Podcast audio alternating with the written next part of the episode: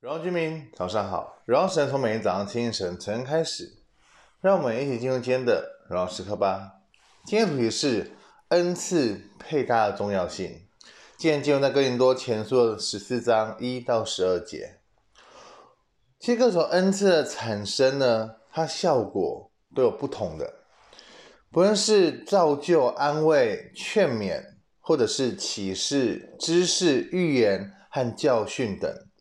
都是必须要有清楚的目标，就像是乐器一样，它必须要遵守常规的一个声学的一个定律，就会产生出美丽的旋律。但如果不是这样的话，产生的其实就是一切没有秩序、嘈杂的声音。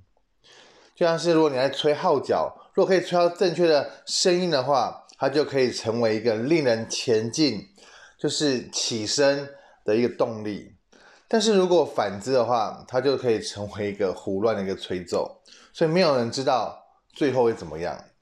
所以恩赐如果没有目标的话，它就会成为无定的声号，向空说话。所以使人所就是在建造教会上面，恩赐也是非常重要的。如果放错了位置，它真的是毫无意义、毫无价值。所以我们在订定目标的时候，也要知道说目标是以谁为主。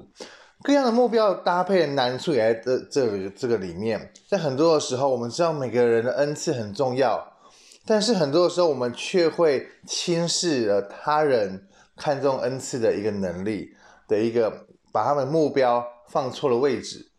所以最后呢，就很像是乐器一起发声，但是却没有达到一个。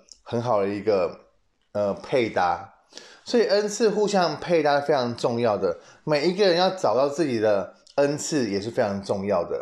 在互相配搭过程当中呢，保罗在今天的经文当中提醒我们，在恩赐的配搭当中，最要紧的不是你要如何的属灵，如何的重要，重要是你要如何能够让别人看见，让别人能够互相配搭在你的恩赐上面。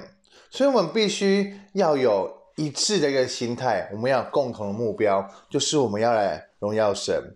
千万不要有一种心态，就是以恩赐的的一个的一个大小，感觉我的恩赐比较明显，所以就还那这个恩赐的一个比较明显或者属灵程度比较高的时候，就把它放大，感觉他恩赐比较好，所以什么事情都他来做。